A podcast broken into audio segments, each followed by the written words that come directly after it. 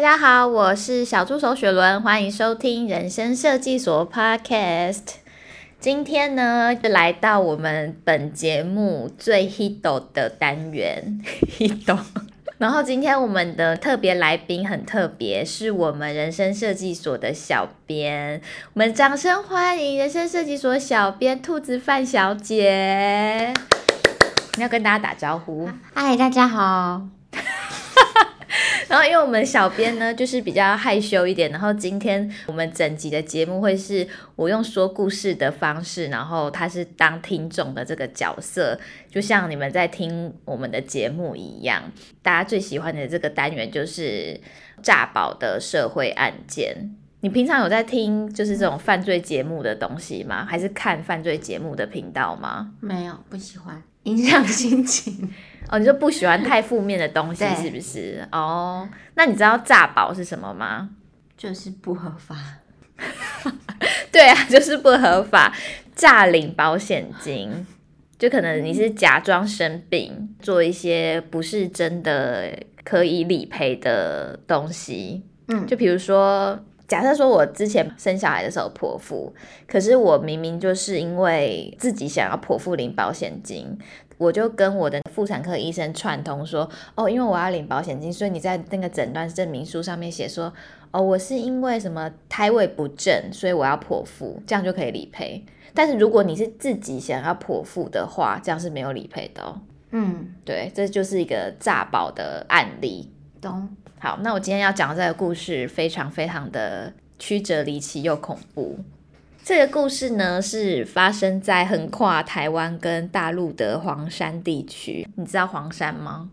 大陆的一座山。对对，大陆一座山呢，它是一个风景名胜的地方，然后云雾缭绕，反正很厉害的地方。然后大家都会去黄山，然后在那边呢，就有一个台湾人，他叫做阿昌，他就在那边掉到悬崖，然后就意外死亡。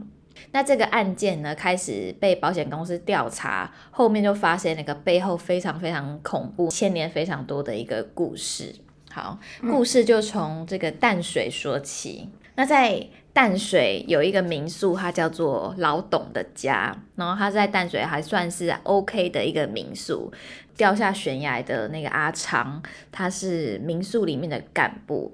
然后刚好在他摔死的前半个月结婚，那在他结婚后的半个月，他就去呃大陆黄山旅游，然后就意外摔死了。但是他的理赔的保险金高达五千万，然后受益人是他的新婚妻子，然后他的新婚妻子我们称她做连姓女子，她姓连。那这个事件是发生在二零零七年，那他们去大陆黄山是说去员工旅游，只有三个人去。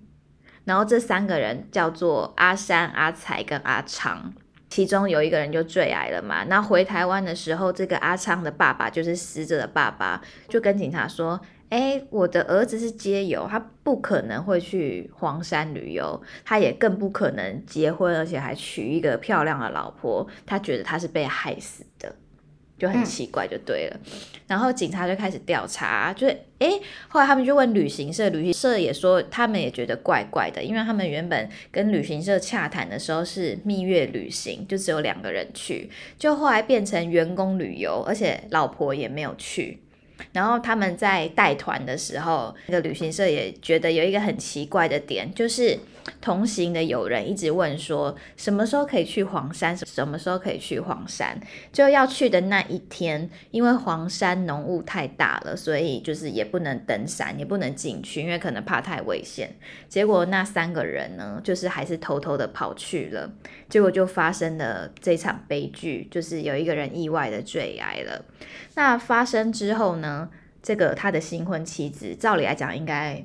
如果是你，你反应会怎样？你老公在那个黄山坠崖死掉，很紧张难过，对，就很害怕嘛。嗯、就那个他太太反而就是异常的冷静，然后隔天就去大陆，然后帮他办一些死亡证明，然后还很快很快的火化，然后回台湾就立刻去申请理赔。然后警察就觉得哎很奇怪，葬仪社也觉得很奇怪，这位太太她甚至连灵堂都没有去。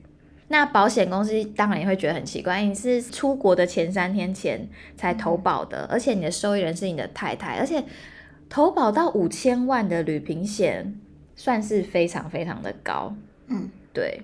然后他的受益人又是他才刚结婚半年的老婆，所以一切都很不合理。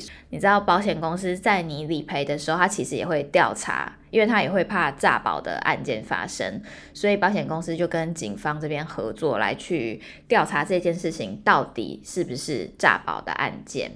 那警察呢就先去调查，就是跟阿昌一起去玩的这两个人，一个叫做阿张，一个叫阿才。呃，去玩一定会带相机嘛？警察就检查那个相机里面的照片，发现它里面有好几张照片都是那种像是去黄山然后去场刊的照片。然后很奇怪的是，拍风景照就不怪嘛，很正常。但是人摔下去之后，他们还拍了那个摔下去的地方。嗯，就很奇怪，就是通常你的同伴如果不小心坠落山崖，而且还死掉的话，你应该会超级紧张，而且会赶快报警什么。就是你根本没有闲情一直在那边拍照，然后他们也没有验尸，就是没办法验尸，是因为当下呃大陆那边就已经有开了死亡证明，意外坠崖，然后也火化了，所以也完全没办法验尸。那只能从阿昌他这个工作的地方老董的家这个民宿开始调查。那在这个征信系统里面呢，就发现这位阿昌这个意外死亡的人呢，他除了是民宿的主任之外，他还是其他公司的负责人。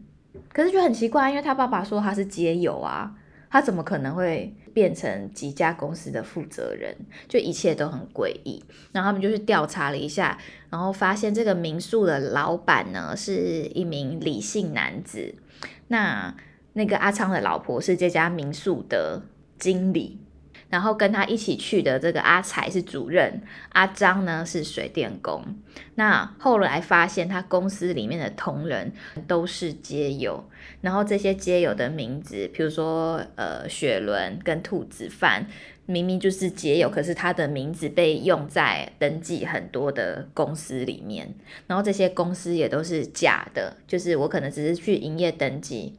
但是他不是一个真正的公司，他只是被挂了人头这样子，然后他们就运用了人头帮这些街友办信用卡，然后信用卡都寄到这个老董的家。那银行也开始觉得奇怪，为什么这家民宿办那么多张信用卡，而且都是不同的人，然后疑似有这种盗刷，除了诈保之外，还有一种叫做诈骗贷款，就是伪装自己。很有钱，然后去贷款，或是信用很好，然后我去贷款很多的钱，可是其实根本就还不出来，这就叫做诈贷。好，然后呢，警察呢，他就假装是这个保险的调查员，去呃跟这个民宿的老板接洽，还有跟这个阿昌的老婆接洽，到底发生什么事情？这样，然后也开始了监听，然后就意外发现这个老董的家的老板，这个李老板的养套杀计划。你知道养套杀，养是那个养小孩的养，然后套是套路的套，然后杀是杀人的杀。那这是怎么样计划呢？首先。养他就会先去火车站找街友，你知道台北车站其实很多街友在那边露宿街头嘛，oh. 那他们就会去台北车站找街友，然后骗他们说，哎，我这边有比较简单的工作机会，例如说你可以去呃路边举广告牌，然后一天我给你八百块，然后我可以包吃包住。那如果是街友的话，因为他们其实都住在外面，三餐也很不固定，然后有时候下雨啊，或是太冷，他们也只能躲在屋檐下。所以他们听了这个哦，有工作机会，而且还包吃包住，所以很多街友都说 OK OK，然后就上钩了。那一上钩之后呢，这个李老板就开始他的控制行动，然后盗用这些街友的身份。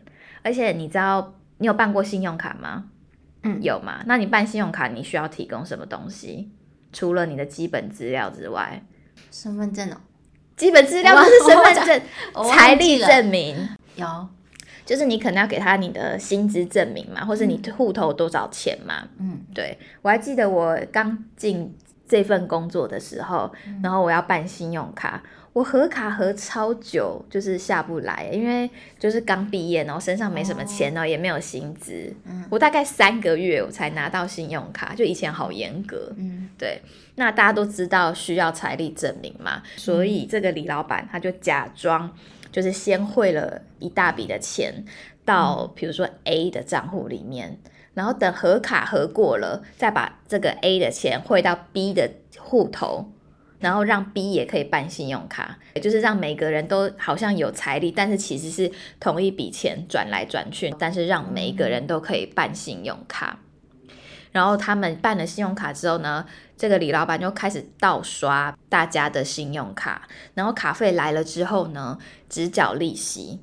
甚至哦，还用他们的人头去买房子，然后办理信用贷款。因为这个李老板，他除了是老董的家的老板之外呢，他还是一名房仲，所以他很知道就是房贷什么那些怎么处理。嗯、那前前后后呢，利用这些街友诈骗银行啊，这些贷款公司还有保险公司，至少诈骗了一亿元。嗯，对。那等这些街友信用通破产之后呢，就会像这位阿昌一样，他们就会把街友带去大陆，然后制造意外死亡、杀掉之外呢，嗯、他们还会运用这一次最后一次的机会诈领高额的保险金，嗯，就是他们所谓的养套杀计划，非常非常的恐怖。那在监听的过程之中呢，警察还有发现这个民宿的干部，还有这个阿昌的老婆，就是连姓女子，也就是老董的家的这个经理，他们都会打电话给某一个人，那那个人就是民宿的老板，那内容都是交代一些，比如说，哎，我今天会带 A 去开户哦，哦，今天那个谁谁谁又很不乖的，都不听我的指挥，这样，然后这个李老板就会说，啊，不乖，你就照你的。意识处理啊，可能就是会虐待之类的等等。警察透过这些监听，已经可以很明确的知道这个是一个金融诈骗的嘛。嗯、可是前面阿昌这个掉到悬崖下面死掉这件事情，它其实是一个杀人案件，但是因为没有很多证据，所以他也没办法突破。那要怎么样才能证明这个是一个诈保案件，就很困难了。那他们就从很细节的地方去调查，就先从这个联系女子开始。那他们就发现，这个阿长跟这个联系女子结婚证书上面的证人，其中一个是有跟他去员工旅游的阿才，另外一个就是民宿的老板。然后据警察的说明啊，这个阿昌他就是很明显外表就是一个街友，嗯、那。这个老婆外貌上就是打扮得非常的漂亮，然后也很清秀。这样虽然不要说以貌取人，但是一般人看到他们就是根本就不会联想说他们会是夫妻。嗯，对。那联系女子也有骗警察说他们结婚的时候有宴客，但是查了记录一下，根本也就没有宴客，只是去登记而已。那在警方的跟监之后，发现这个联系女子其实她是民宿李老板的女朋友，嗯，对，就是其实是利用这个阿昌，然后来去跟他假结婚这样子。那已经确定是假结婚之后，那警方就有权利可以去搜索这家民宿。他们去搜索这个民宿的时候，一开始都觉得哎，很正常，就是五六楼是他们做民宿的地方，然后也都很明亮，蛮干净的，没有奇怪的地方。一直到七楼，七楼是他们的员工宿舍，员工宿舍看起来就是可能没有那么的 OK，可是也还行，就是没有怪怪的地方。一直到七楼的最角落有一间叫做七零九号房，那那个七零九号房它的门是上锁的，而且旅馆上面民宿不是都会有一个猫眼吗？嗯，对，那个猫眼是被贴起来的，就是里面是看不出外面的。嗯、然后警察就问说：“哎，这七零九号房怎么锁起来？”然后老板就说：“哦，这个是仓库啦，就锁起来这样。嗯”可是警察就觉得还是怪怪的，而且他有搜索的这个要求，所以他就希望他可以把这门打开。结果门打开，发现里面住了五个人。嗯，对，而且那个空间很小，它只有五平，然后挤了五个人。据当时的警方说呢，现场就是非常的臭。嗯，然后里面五个人眼神都非常呆滞，而且就是瘦骨如柴、皮包骨这样。嗯、然后在淡水，你知道淡水很冷，而且很潮湿，嗯、他们的棉被都是发霉的，嗯、然后感觉都有生病，然后里面都是霉菌的感觉。嗯，你有去过淡水吗？有。那你知道淡水很潮湿吗？我知道，因为我以前是念淡江的嘛。嗯、然后有一次我们寒假，我是花莲人，寒假我就跟我朋友回花莲。嗯然后放了一个寒假回台北之后，就我朋友回家，打开房间的门，发现他家 对他家的衣橱长香菇，嗯、是真的一朵香菇长出来哦，嗯、你就知道多潮湿了。嗯、所以他们五个人挤在那里面，然后又都发霉。吃的便当只能吃那种剩菜剩饭，都臭酸掉的东西，嗯、然后关在五平大的空间，就是很恐怖。嗯、现场的远景都说，他们到现在回想起这件事，都觉得那个画面很震惊，嗯、完全不敢想象这是发生在台湾的事情，嗯、就很像之前。柬埔寨的事件，他们不是都被囚禁在房间吗？嗯、就感觉很像是那样，对，就非常非常的可怕。然后也就很久没有吃饱了，而且你知道那里面的人哦，嗯、都被关了至少两年以上。都关在那个小小的空间，警方就救他们出来，然后就买了便当给他们吃，然后他们就说真的很久没有吃饱了。他们遇到这个李老板，还以为遇到了好心人，就是让他们有地方住，然后还可以举广告看板，然后赚钱这样。然后他们就说。之前有一个街友就是生病了，然后病得非常非常的严重。呃，民宿里面的人呢，干部呢就有把他带出去，然后这些街友都以为，哎，是不是要带他去看病？结果没有，那个街友就被丢回台北车站路边。嗯，然后那个街友后来就倒在路边，刚好被民众看到，就送去医院，然后结果也是不治就身亡了，因为病得太严重了。对。嗯那这件事情确定他们有盗用这些街友的东西，可是还是不能确定阿昌的死跟这个民宿有关系吗？那这个假结婚真诈保，他们要怎么突破呢？要确定坠崖是人为的，这个杀人案的案件才可以成立。所以他们就开始针对这个联系女子阿昌的老婆，还有一起出游的另外两个人去做测谎的调查。结果测谎显示他们全部都没有通过。那最后是用这个测谎专家很厉害，他是用亲情突破那个连系女子，供出了一些实情。这个连系女子呢，她从小是跟奶奶相依为命长大的。然后后来当了护士，但是觉得护士钱赚的太少，又太累了，所以他又去了酒店上班。那酒店上班后来他就呃有认识了一些人，就去大陆做了不动产，所以辗转认识做不动产的这个民宿的老板，就是这个李姓男子。测谎人员就一直用亲情攻势说：“我知道你没有那么坏啊，奶奶把你养那么大，而且也不希望你做不好的事情。”然后这个连系女子就崩溃了。嗯、然后他就说：“呃，他是在阿昌出门前三天有帮他投保了旅平险，出发之前在机场他就有跟另外两个人说，他有投保五千万的这个意外险哦。那如果他发生什么意外的话，这些钱也可以。”分你们，嗯，对。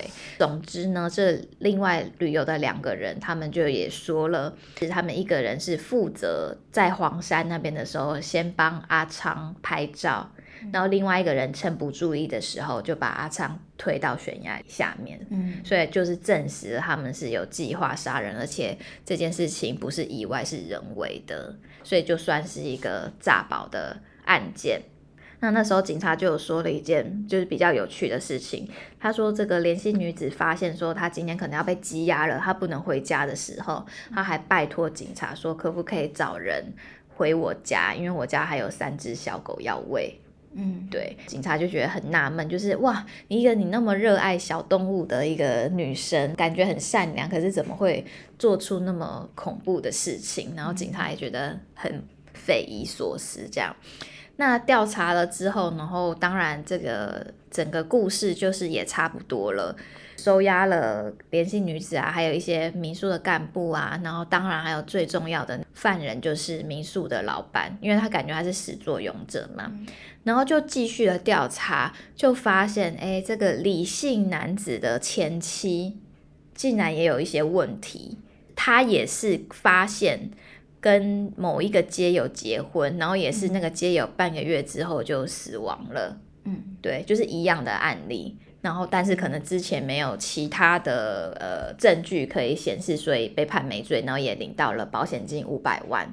嗯。然后警察找到这个李姓男子的前妻的时候，他正在家里面，然后还撕毁一些权状啊，就是信用卡的申请的东西。嗯。对，但是他还是被抓到了。那总共统计下来，陆续就不管有没有被杀害，但是有被盗用的这些，总共有十九名皆有受害。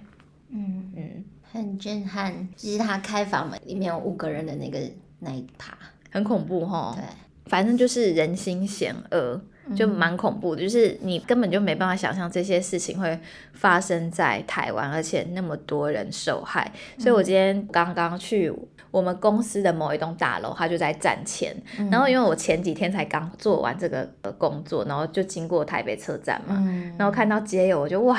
特别有感觉，对，然后刚好有一个街友，他是在、嗯、呃翻垃圾桶，嗯，然后我就心里就想说，哇，如果这个时候有一个人走出来跟他说，哎，我这边有一天八百块，你只要举牌子，然后我还供你吃住，嗯，他绝对会，嗯，绝对会同意呀，啊。而且我觉得，甚至啊，就是被关在房间里面那五个人，他们说不定还会觉得。哦，我可以吃酸掉的便当，或是我可以住在有屋顶的房间，他们说不定就觉得那是一个恩惠了。嗯嗯，所以我觉得好可怜哦。嗯，然后诈保这件事情啊，就是虽然他们也是诈保了蛮多钱，但是我我相信做坏事是有一天总会被发现的。尤其是我觉得这个太粗糙了啦，就是比如说出去玩前三天，嗯、然后投保五千万、嗯，因为出去玩。投保意外险可能也不会投保那么高诶、欸嗯。好，假设说，因为你最近有计划要一个人出国玩嘛，嗯、那你会买旅平险吗、嗯？对，那你有概念说你旅平险会想要买多少钱吗？没有概念。好，这是简单的讲一下，就是我们去每一个地方买的金额其实都会不太一样。嗯，因为你去每一个国家，你发生意外的几率其实不太一样，危险程度不一样嘛。像比如说去新加坡，可能就相对的安全，嗯，那你可能去印度可能会比较危险一点，所以你要买的金额可能会因为你去的国家有些差异，然后也有可能是，比如说去泰国，因为去泰国很常会听到人家说水土不服，或是吃到生的东西，或是不新鲜的东西就拉肚子，导致你有可能要去当地的医院就诊，嗯，对，所以又有一些海外的疾病需要在。补强，所以你去每一个地方要买的呃医疗险，其实金额会不太一样。但是你只是去大陆的黄山，然后买到五千万，其实就蛮诡异的。嗯嗯嗯嗯。所以保险公司其实也都会调查，而不是说你只是买了然后死掉了就可以领到你应有的理赔金那么简单而已。嗯。对，所以就是要提醒大家，就是如果曾经有这个诈保的念头的话呢，其实。是不容易的，嗯，对。然后听完这些故事之后，我觉得防人之心不可无，对。然后你也可以多多帮助需要帮助的人。